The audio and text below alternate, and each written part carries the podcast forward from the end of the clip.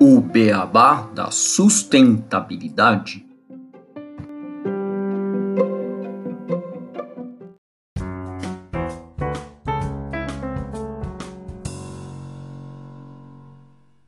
Bem-vindos ao podcast O Beabá da Sustentabilidade. Este é o episódio 95, Biotecnologia para Gestão de Resíduos. E para discutir este tema hoje aqui no podcast, eu e o Renato Gatti temos a honra de receber o Fernando Ehrenspega e o Matheus Fortman Biaca, que são sócios da empresa Meruoca e especialistas em biotecnologia de multiplicação de insetos.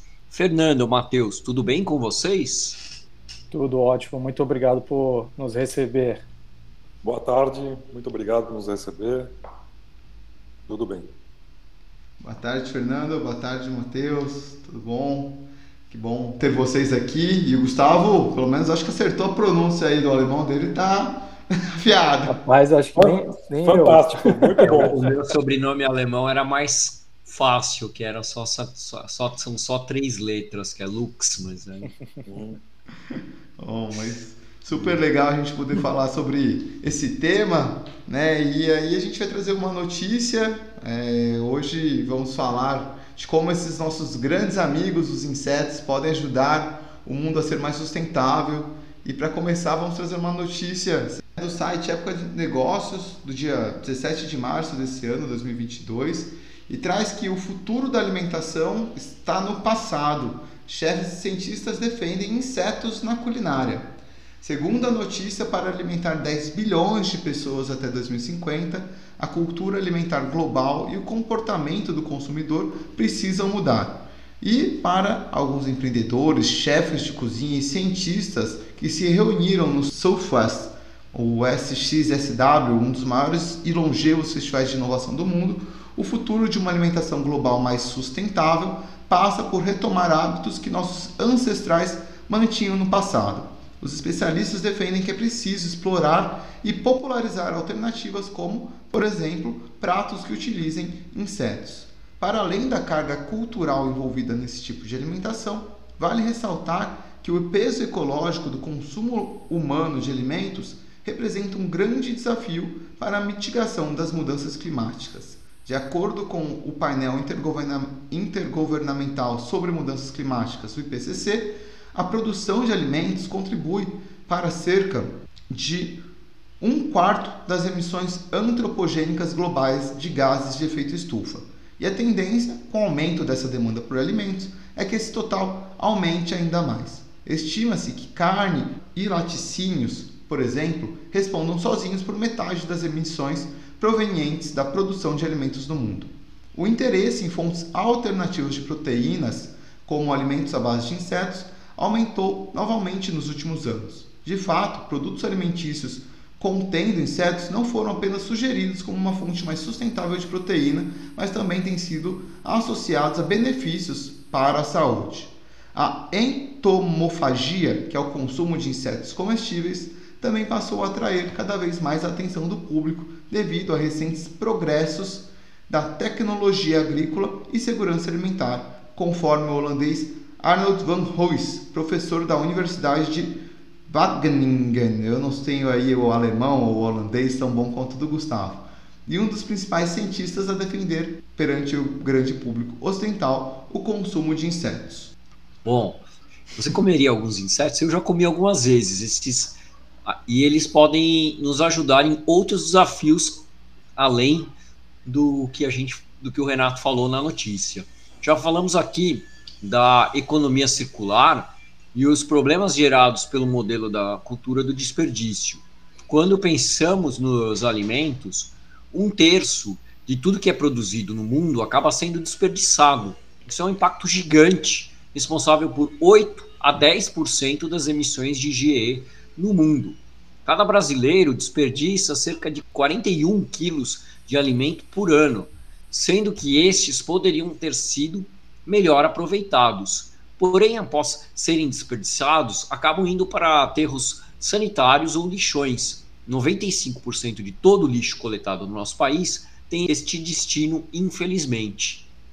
Como podemos olhar para a natureza e buscar uma resposta para combater estes problemas existentes? Segundo a Janine Benius, ela já veio aqui em alguns episódios quando a gente falou de biomimética, quando olhamos para o que é verdadeiramente sustentável, o único modelo real que funcionou por longos períodos de tempos é o mundo natural. E a resposta, então, pode estar nos insetos, o que pode causar espanto para algum dos ouvintes. E aí a gente traz o Fernando e o Matheus da Meruoca para nos trazer aqui como os insetos podem nos ajudar.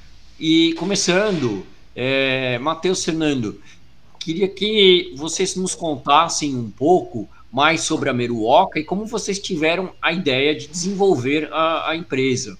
Legal, Gustavo. É, pô, uma super introdução aí, eu acho que super relevante para o tema. É, no final das contas, é, a gente tem um grande problema de desperdício de alimentos e, e buscamos aí na natureza é, essa tecnologia que não, não podemos ousar dizer que é nossa, porque ela vem da natureza, a gente simplesmente está aprendendo a trabalhar com ela, é, para tentar é, dar um destino um pouco, um pouco melhor, tanto do ponto de vista ambiental, quanto do ponto de vista de segurança alimentar aí, para os alimentos que são desperdiçados. É, a Meruoca é uma empresa que tá, é especializada na produção de insetos em larga escala, e a gente usa esses insetos predominantemente para fazer tratamento de resíduos alimentícios. É, a larva é, do inseto que a gente utiliza, que é um, um, inseto chamado mosca soldado negra, ou black soldier fly, carinhosamente apelidada lá fora de BSF, BSF. É, a larva desse inseto ela é capaz de consumir alimentos de uma forma muito voraz e eficaz, e esse é o papel dela na natureza. É, e, e, o que fazemos lá é, nada mais é do que é, multiplicar essa larva e utilizar ela para nos ajudar nesse processo de tratamento de resíduos. É, e com isso a gente consegue pegar ah, os 30, 40% de alimentos desperdiçados no Brasil aí e ao invés de destiná-los para aterros, lixões, incineradoras, outros destinos onde eles deixam de ter utilidade, deixam de ser alimentos, né? É, a gente gerar insumos que voltam a ser alimentos. Então, ao final do processo de tratamento de resíduos, a larva é, vai engordar e ela vai ser destinada para o mercado de indústria alimentícia após um processamento. Vamos lavar, secar, higienizar, podemos gerar farelos. Isso vai ser incorporado em rações de aves, peixes, suínos, pets e outros animais monogástricos. Né? E o adubo, que é o resultado da digestão dessa larva, é, ele também vai voltar a ser alimento, né? Porque ele vai ser destinado para o mercado de nutrição vegetal e ele pode voltar a ser uma hortaliça, uma verdura, uma fruta, e aí tanto faz, né? A gente tem aí é, alguns diferentes destinos possíveis para esse adubo. O importante é que o alimento desperdiçado, ao invés de perder sua utilidade e acabar tendo um fim é, num aterro, num lixão, como a gente mencionou, volta a ter oportunidade e virar alimento de novo. A gente comenta sempre que é inadmissível que os alimentos deixem de ter utilidade é, num cenário onde há pessoas passando fome, né? Então é um volume muito grande de alimentos desperdiçados e que infelizmente até então contávamos com poucas tecnologias para conseguir tratá-los e devolvê-los para o início do ciclo, né? Hoje a gente tem basicamente a compostagem como grande aliada aí, mas deixamos para os aterros as coisas que de fato não conseguem ser recicladas, não conseguem ser devolvidas, e, e, e vamos tratar, tratar de devolver os nossos alimentos para o início da cadeia, porque isso é um bem para todos, né? Então, é, esse é o conceito, um pouco do que a gente está fazendo, um pouco da história, né? Como começou isso e de onde, de onde surgiu a ideia. Em 2013, a Organização para a Alimentação e Agricultura da ONU emitiu um relatório técnico de mais ou menos umas 350 páginas, falando sobre a importância de inserção de insetos na cadeia de alimentos, justamente sob a ótica de segurança alimentar mas já reconhecendo também os impactos ambientais positivos desse tratamento. A preocupação da ONU era justamente que a demanda por proteínas cresce né, cada vez mais dentro de um cenário de população mundial crescente e que a gente não tem conseguido acompanhar isso do outro lado na geração de alimentos para todos, né? Então, se a gente consegue pegar todos esses alimentos que estão sendo desperdiçados e devolvê-los para o início da cadeia, de repente tem uma solução interessante e que, segundo a FAO, é realmente essencial para o futuro. Né? A partir desse relatório, em 2013, fomos buscar essa tecnologia na Europa. Ela já vinha sendo desenvolvendo por universidades e empresas eh, na Europa que estavam buscando soluções aí para a parte de alimentação animal, aquacultura principalmente, é, e trouxemos essa, essa tecnologia pra, para o Brasil, deixamos ela incubando em pequena escala para a gente tropicalizar, entre aspas, né, a tecnologia, testar ela, sentir ela, gerar dados e finalmente tomar a decisão de seguir em frente, dar um passo e gerar um negócio com uma escala um pouco maior. Então ficamos com essa tecnologia incubada dentro de um pequeno piloto, né, que a gente chamava de piloto, de 2013 até mais ou menos 2020. Foram sete anos de pesquisa, mais de 30 mil ciclos de insetos com dados colhidos para a gente ter segurança aí na escalabilidade do projeto e em 2020 iniciamos a construção da primeira unidade em grande escala, Campinas, né? Logo antes de começar a pandemia, em outubro de 2020, inclusive. Então, acabou pegando a gente de surpresa, mas já tinha começado o projeto e, e precisávamos seguir em frente. Né? A obra foi finalizada em janeiro de 2022. A gente obteve aí todas as licenças agora em, em abril de 22, né? Então, é, é curioso porque é uma atividade que é regulada tanto do ponto de vista ambiental, órgão ambiental, o Ministério da Agricultura, é, na parte de alimentação animal e, separadamente, outra divisão do Ministério da Agricultura na parte de fertilizante também. Né? Então, a gente mistura um pouco de atividades diferentes e todas as licenças foram obtidas agora em 2022. Efetivamente, vamos começar as nossas atividades. Desde a da obtenção das licenças, em abril, a gente iniciou a produção. Temos um planejamento aí de processar no primeiro ano 300 toneladas de resíduos secos, úmidos e molhados por mês, escalando para 600 toneladas no segundo ano e 900 toneladas no terceiro. Então é um volume considerável de alimentos desperdiçados que a gente consegue efetivamente processar dentro desse sistema e tentar causar o máximo possível de impacto aí no, no que estamos fazendo, né? Você falou, por exemplo, das toneladas, né? Uhum. A quantidade de toneladas que vocês vão processar, quanto de mosca que precisa, quanto de larva por tonelada, né? E como é que vocês fazem a, a gestão dessas larvas? Porque elas, né, a mosca ela tem um ciclo de vida curto, né? Como é que é, é, eu acho que é um desafio grande e acho que é interessante mostrar isso para os ouvintes, contar um pouco como é que é gerenciar esse tipo de trabalhador, entre aspas, que é diferente do trabalhador normal. E só complementando, uma coisa que eu estava em dúvida é como que manter as moscas no local, porque né, elas acabam voando, enfim, é algum perigo, elas são ativas, né, elas têm algum risco de, sei lá, invadir algum ecossistema, enfim, como vocês controlam isso?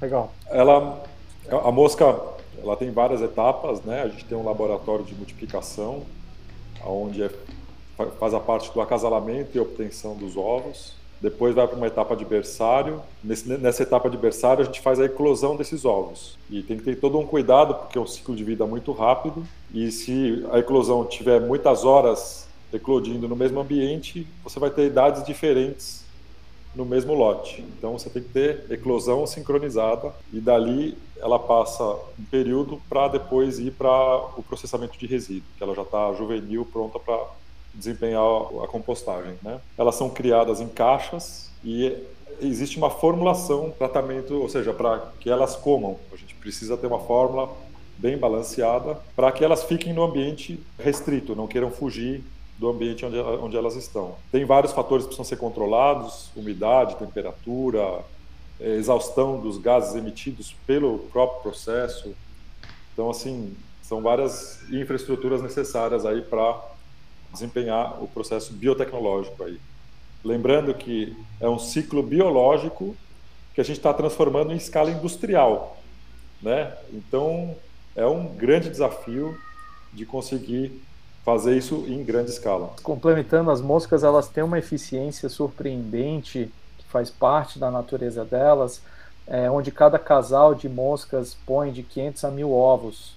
Então, a capacidade de você dar giro aí, ou seja, de você efetivamente gerar a próxima geração que vai dar continuidade ao processo de tratamento de resíduo, a, a biologia do, do animal ajuda muito. É, e não só isso, como a capacidade dela de converter esses resíduos em proteínas, gorduras, nutrientes. Cada mosca multiplica aí ou, ou cresce do momento que ela nasce do ovo até o momento que, que nós colhemos elas, né, as larvas, tem estimativas que variam aí entre 5 mil e 10 mil vezes. O, o crescimento delas é, é realmente estúpido, é, é um negócio surpreendente e elas são aliada perfeita para isso, né? A gente até fazendo um paralelo, vocês perguntaram um pouco sobre o que que a gente faz e como que a gente faz, mas talvez algo que seja mais próximo de compreender é a compostagem, que é algo mais conhecido, né? É, no final do dia a gente tem um processo muito semelhante, mas é, ele é acelerado por macro-organismos, né? Pela, pelos insetos. Então a compostagem ela conta com a ação de micro-organismos bactérias e fungos que vão decompor, aqui também estão presentes, mas além delas a gente tem um inseto fazendo um, uma digestão ativa, até consumindo, revolvendo, mordendo pedaços. Então isso realmente acaba acelerando demais o processo e a gente tem uma situação onde, ao invés de levar aí 60, 90 dias, que é o que uma compostagem leva para decompor é, resíduos orgânicos, a gente consegue fazer isso em sete dias. Então, do momento que as larvas são colocadas para início de tratamento até o final do tratamento são sete dias. Nós temos muito trabalho antes para gerar larvas juvenis e muito trabalho depois desses sete dias processando o que veio, separando uma quantidade de larvas para completarem o ciclo, para serem as, entre aspas, matrizes é, do próximo ciclo. Então, o ciclo completo de vida dela é de mais ou menos 21 a 25 dias mas o momento de engorda, que é quando a gente coloca elas para processarem os resíduos, ocorre em sete dias. Então, efetivamente, os resíduos são decompostos aí em uma semana. E, e eles são decompostos pelas larvas, né? Depois, com as moscas, o que, que você, como é que é o ciclo? Porque uma parte vai para gerar é... novas larvas, como, como é que é essa gestão? Então, é, dentro do ciclo de vida do inseto, é, eles começando, né, do, do momento, momento inicial, você tem um ovo que foi colocado por um casal de moscas, esse ovo vai eclodir, depois da eclosão você tem um, uma, uma larva neonatal, que eles chamam, né, no, no, termo técnico. Essa larva, como mencionado pelo Matheus, vai passar por um berçário, porque ela é tão pequena, tão microscópica, que a gente não consegue nem fazer um manejo, uma gestão dela. Ela vai para um berçário até ela crescer ao ponto da gente conseguir separar, contar, definir quantas larvas vão ser colocadas em cada recipiente onde o, o, tratamento ocorre. E ela engorda. Então, na natureza, esse ovo seria colocado próximo de uma matéria em decomposição.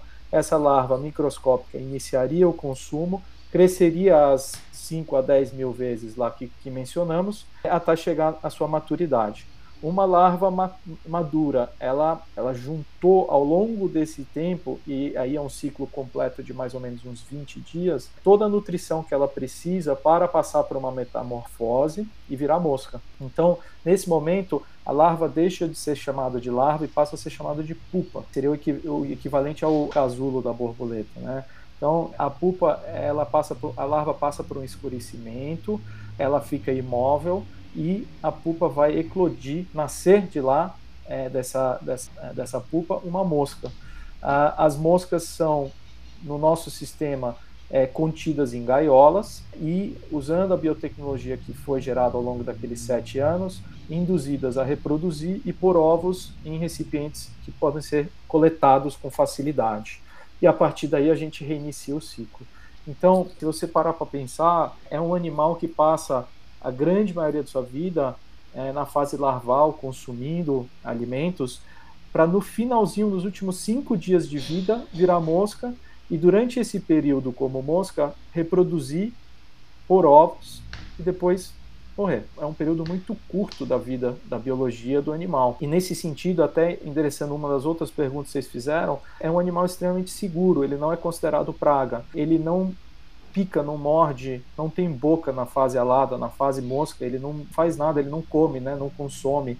Então, vamos dizer que tem um desastre, um vendaval e todas as nossas moscas são sem querer ficaram soltas. Não vai acontecer nada, não vai comer a lavoura do vizinho, não vai trazer doença para ninguém. Elas não são consideradas pestes, né? Inclusive são animais muito limpos, com uma capacidade extraordinária de limpar os resíduos que elas tratam. Elas têm microbiologia no intestino delas, elas têm uma ação também térmica, um calor que é gerado durante o processo que esteriliza o que elas comem, né, o, o, adubo que elas comem. Desculpa, esterilizar não é a palavra correta, mas elimina patógenos, tá? Então, assim como na compostagem, o, o, o desejado é você atingir uma temperatura na, na pilha de compostagem, essa temperatura vai degradar esses, principalmente as cadeias de celulose, as cadeias mais duras, né?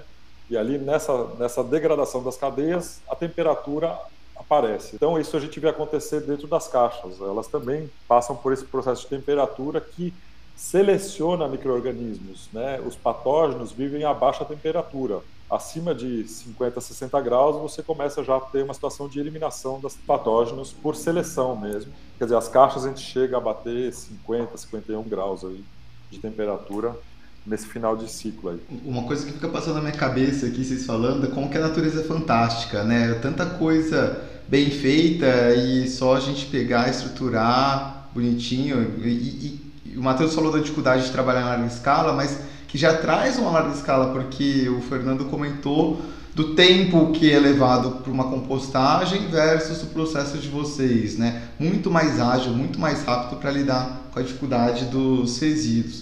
Uma dúvida que eu estava aqui, com certeza né, vocês tiveram muita pesquisa em cima disso desde 2013, pensando, obviamente, mas outro inseto poderia ser utilizado também? Existem outras tecnologias? Obviamente, a mosca foi escolhida por vários critérios aí que vocês consideraram, mas teria algum outro que também daria para fazer um processo semelhante? Com certeza. Tem várias espécies que são utilizadas, tanto para alimentação humana quanto para alimentação animal. A larva da BSF foi escolhida por nós por ter essa característica de super decompositora. Então, para um projeto ambiental, que é o, o foco da Meruoca, ela acabou sendo o melhor encaixe.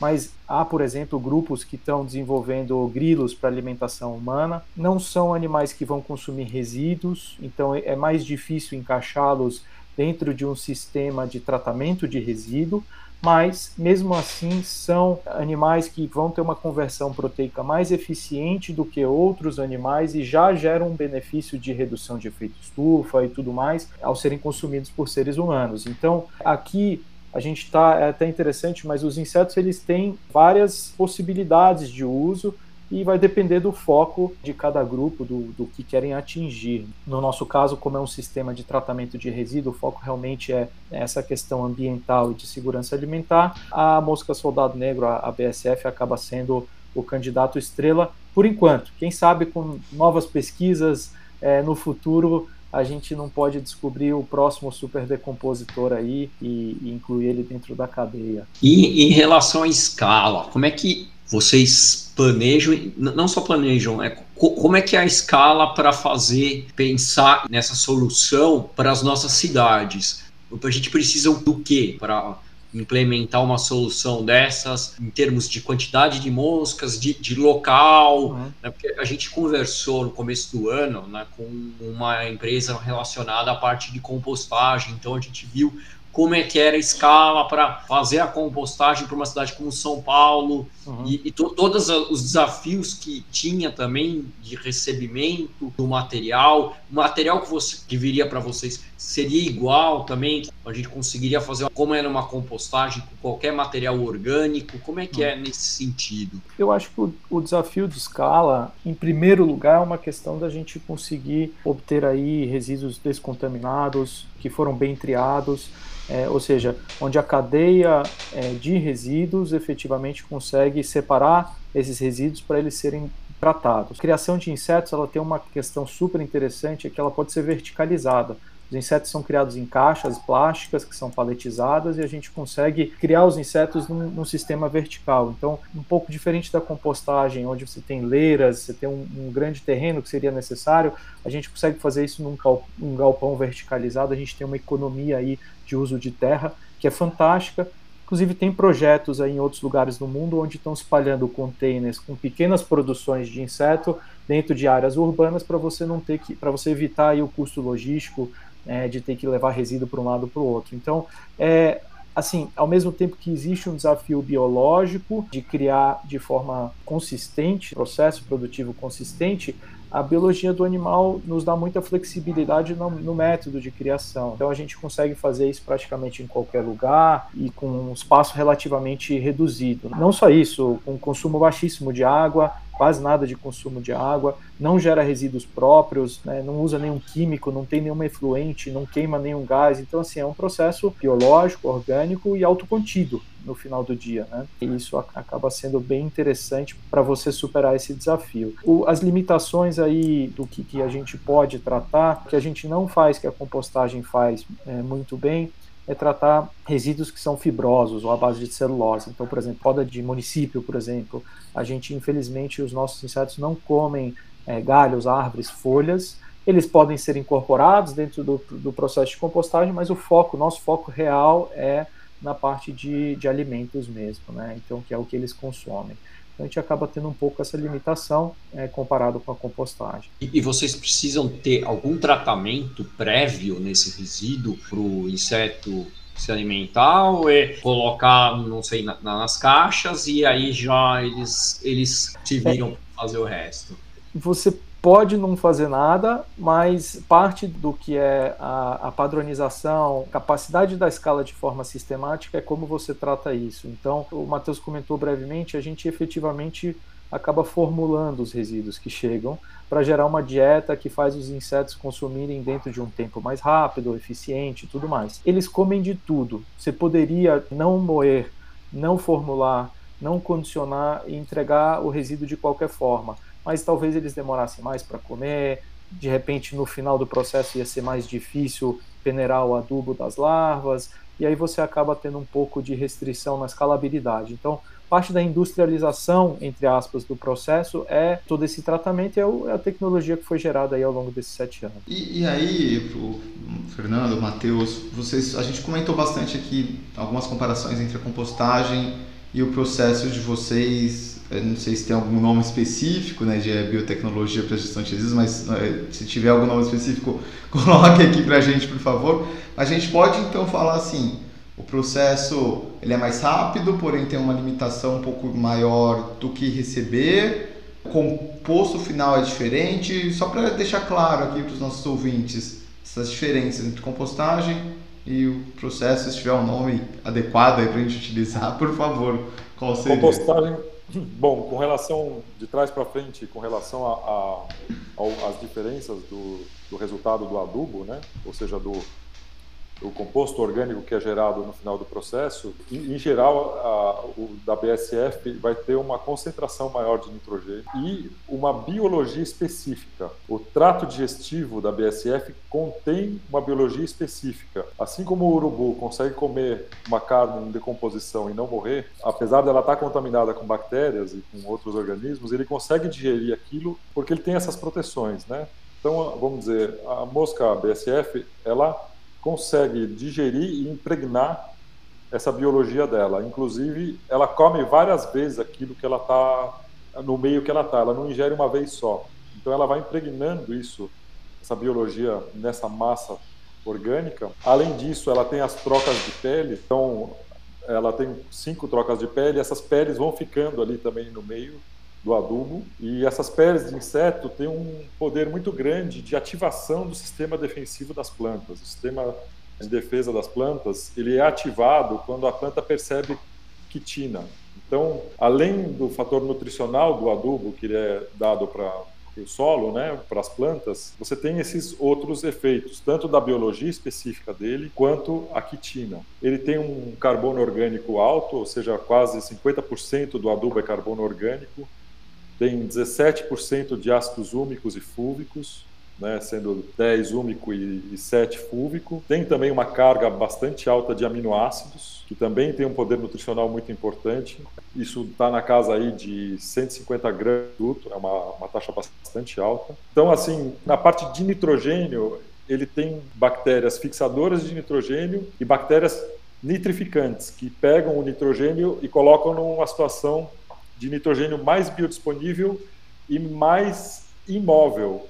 As fontes nitrogenadas para nutrição vegetal, é, por exemplo, a ureia, é, o NPK, ela tem vários problemas no, no, manuseio. Quer dizer, você aplicou a ureia na hora errada, ela vai volatilizar ou lixiviar. Você perde para o ambiente né? o poder daquilo que você entrega para a planta, o quanto ela vai consumir, tem ali os seus percalços. O nitrogênio da BSF, ele é um nitrogênio estável e extremamente biodisponível. Então, com menos concentração, você consegue entregar a mesma coisa ou entregar mais. Então, aí são algumas diferenças aí com relação a produtos de compostagem. Voltando um pouco, a, a BSF não, é, ela não pretende marcar toda a questão do resíduo, né? Compostagem tem certas limitações, por exemplo, de receber líquidos. Né? Você consegue pegar galhos, podas, outros materiais é, e incorporando, mas, por exemplo, matéria líquida em grande quantidade é problemático para compostagem. Já aqui não. Dependendo da nossa entrada, se ela é líquida, só líquida e sólida seca, a gente consegue misturar e trabalhar bem essa, essa condição.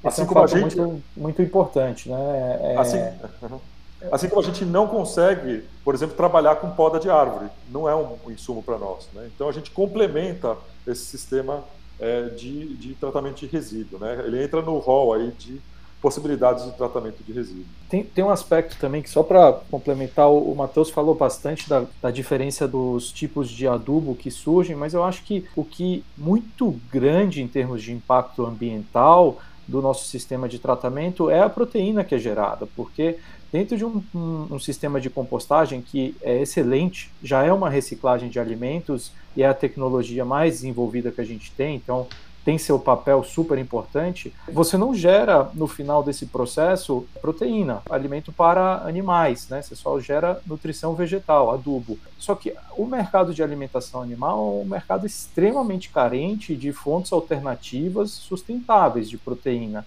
É, hoje quando a gente fala em, em proteína para alimentação animal, a gente está basicamente falando sobre soja, né? É, em sua grande maioria, e todos nós sabemos dos desafios ambientais enfrentados pela produção de soja. Inevitavelmente você vai usar grandes quantidades de terra, é, você pode ter uma, assim, muitas vezes, em sua grande maioria, vai ter que acabar aplicando agrotóxicos, lançando agro, agrotóxicos, consumindo volumes grandes de água e por aí vai. Assim, a gente acaba tendo é, uma proteína que é gerada a partir de um sistema de tratamento de resíduos, que não gera resíduos próprios. É uma proteína que não consome água, não consome ou, ou, não consome volumes relevantes de água nem de terra, porque pode ser criado de forma vertical, né? A agricultura vertical a gente entra, é um animal, não é planta, mas é uma, uma forma de agricultura vertical. A gente não lança absolutamente nada no meio ambiente, a gente não extrai absolutamente nada do meio ambiente para fazer o que a gente faz. Então, é uma fonte de proteína que é gerada, eu não diria nem com baixo impacto ambiental, eu diria com um impacto ambiental positivo.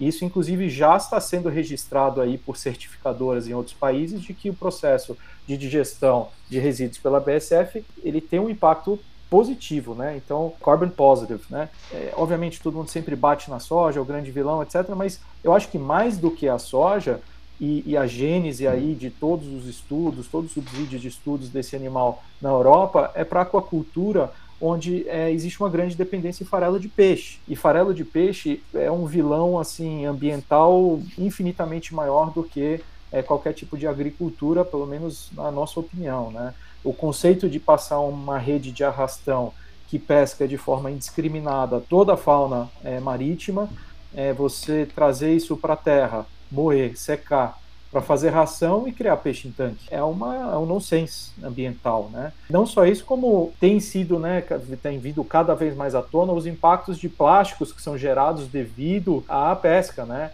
Então, você pega documentários como Seaspiracy, etc., toda essa linha de pensamento onde eles chegam à conclusão que não há fonte de proteína sustentável o suficiente sob nenhuma ótica, a gente discorda.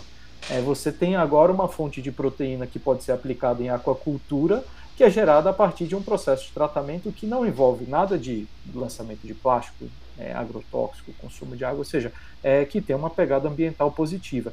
E, curiosamente, o farelo do inseto ele encaixa muito bem como substituto tanto do farelo de soja quanto do farelo de peixe.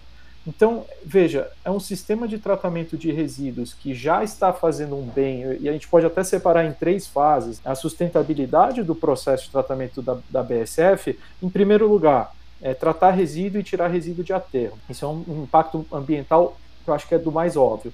Em segundo lugar, a partir dessa metodologia de tratamento de resíduo, a gente conseguir gerar alternativas proteicas no mercado secundário, no mercado downstream. Poxa, esse impacto é gigante. Mesmo se você não criar animais, se você for gerador de resíduo, você pode considerar que todo quilo ou tonelada de alimento desperdiçado que você destinou para a Meruoco, ou para um sistema de produção de inseto, está contribuindo para o fomento de alternativas proteicas mais sustentáveis num mercado vizinho, num outro mercado que você nem participa. Então você está gerando impacto secundário. E depois tem o terceiro, que eu acho que é o menos óbvio, é o menos falado, que é um pouco do que o Matheus estava comentando, de que é um adubo que é gerado do processo que é riquíssimo em vida.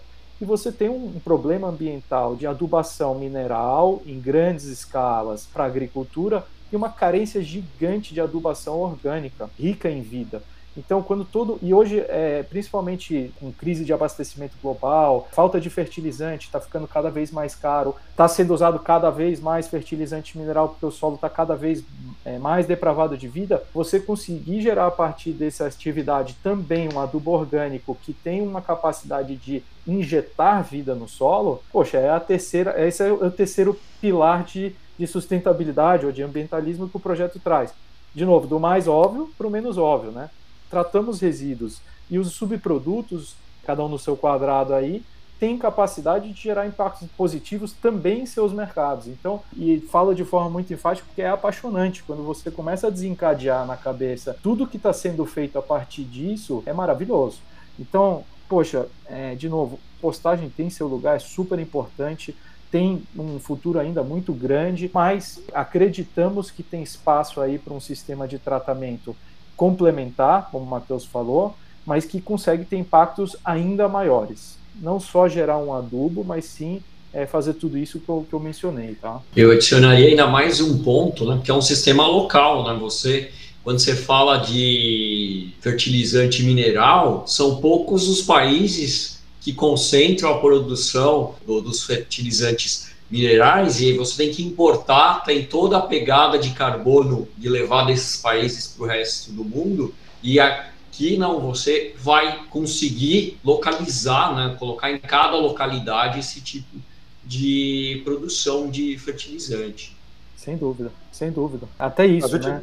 E, e assim, é, nessa transição de buscas aí por alternativas né, é, ecológicas, a gente vê um enorme desenvolvimento no campo do agronegócio em controles biológicos, em alternativas para sair do agrotóxico. Na parte de fertilização também, é, eles estão cada vez mais desenvolvendo organominerais, também, quer dizer, até com o próprio insumo para isso seria um, um, produto de compostagem, né? o, resíduo, o humus de compostagem ele é misturado ao NPK, ao fertilizante, e aí você tem um organomineral. Isso tem dado ótimos resultados no campo, um mercado que cresce muito. Então, assim, a busca por fontes alternativas que tenham vida, que tenham aporte de carbono no solo, é, tem aumentado muito, né? Isso no Brasil está sendo, inclusive, referência no mundo aí, o grande desenvolvimento nessas áreas. É sensacional essas tecnologias todas surgindo. Achei legal o Fernando comentando, o Matheus também, de não existe espaço para todos, né? Acho que a sustentabilidade a gente tem que trazer essas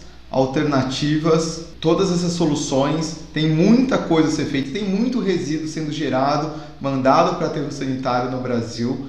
Se a gente pegar o que está sendo reciclado é, é ínfimo para compostagem e desperdício alimentar menor ainda. Então é muito legal, a gente tem espaço para todo mundo com todas essas vantagens. Uma última pergunta aqui, até porque nosso tempo também já está se acabando. Como que vocês hoje planejam coletar esses resíduos é em parceria com empresas, é coletando na porta das casa das pessoas, enfim, para abastecer todo esse sistema de produção dos compostos e da proteína? Eu acho que é assim a, a resposta mais sincera é de todas as formas que der. Então, hoje a gente tem relacionamentos diretos com geradores, grandes indústrias de alimentos, por exemplo, que têm como subproduto do processo aí é, resíduos alimentícios que a gente pode tratar. Temos relacionamento com operadores de logística de resíduo que fazem esse meio de campo entre as empresas geradores e os destinadores. Nós somos destinadores no caso, né? E quem sabe futuramente uma capilaridade pequena, né? Você conseguir bater em, em numa restaurante, numa padaria ou, ou numa lanchonete ou coisa do tipo. Óbvio que isso tem mais dificuldade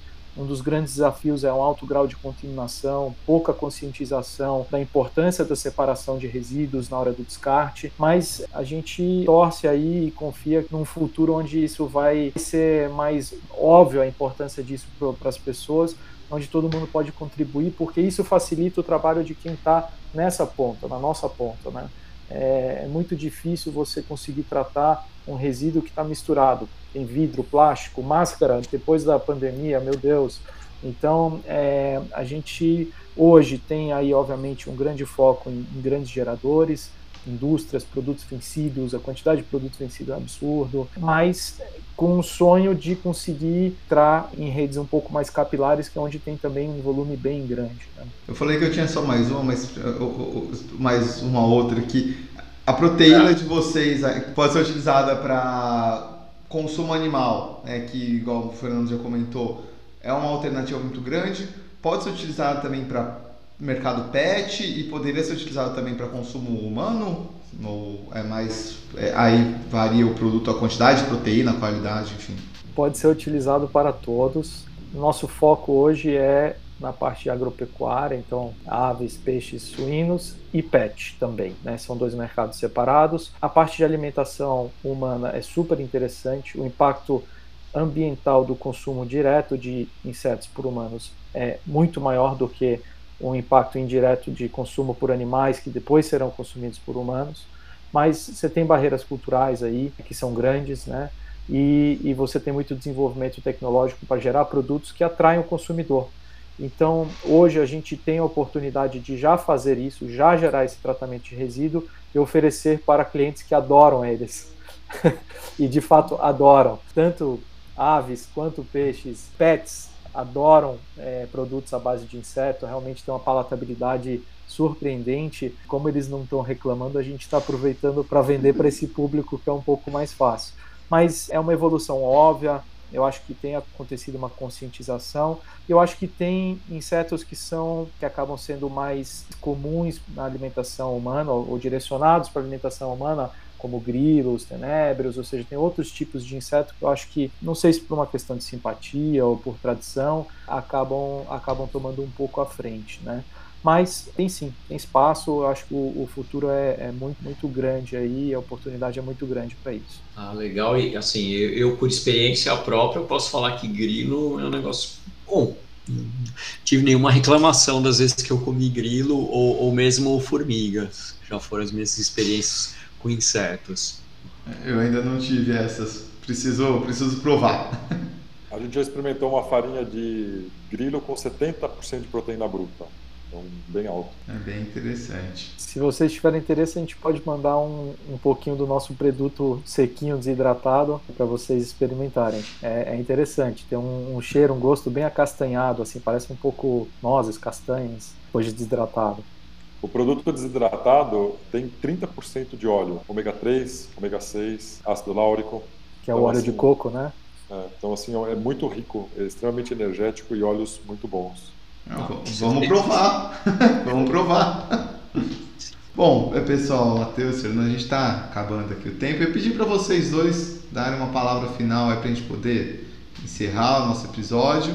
Então, se puderem, só para a gente fazer um, um, fechamento aí disso tudo, para a gente poder se despedir desse episódio que eu achei sensacional, a solução da Meruoca. Muito bom o trabalho de vocês, parabéns. Eu só queria trazer a consciência é, que nós somos o terceiro maior país produtor de aves, exportamos para mais de 150 países, são milhões de toneladas produzidas por ano e na dieta original das aves, o inseto faz parte, ele é parte importante da dieta das aves, né? Você vê desde uma galinha, é, quando ela está na, na, baixa das copas das árvores, ela vai ciscando e vai apresentando aos filhotinhos, aos pintinhos, os insetos. Quer dizer, isso é parte importante da dieta. Então, a gente espera aí chegar a oferecer isso para o mercado brasileiro, esse diferencial de recompor a dieta original das aves.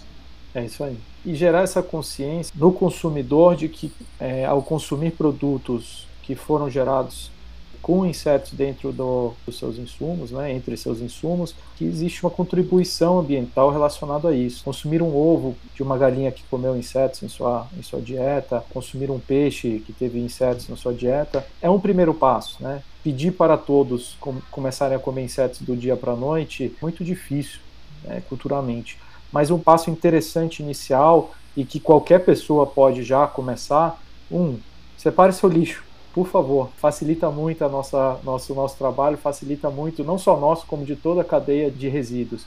E dois, futuramente, quando você vê um produto que contém insetos entre os ingredientes ou entre os insumos que foram utilizados, em vez de ter nojo, repulsa, dê preferência, porque isso é uma pequena contribuição que você consegue fazer é, de dentro de casa.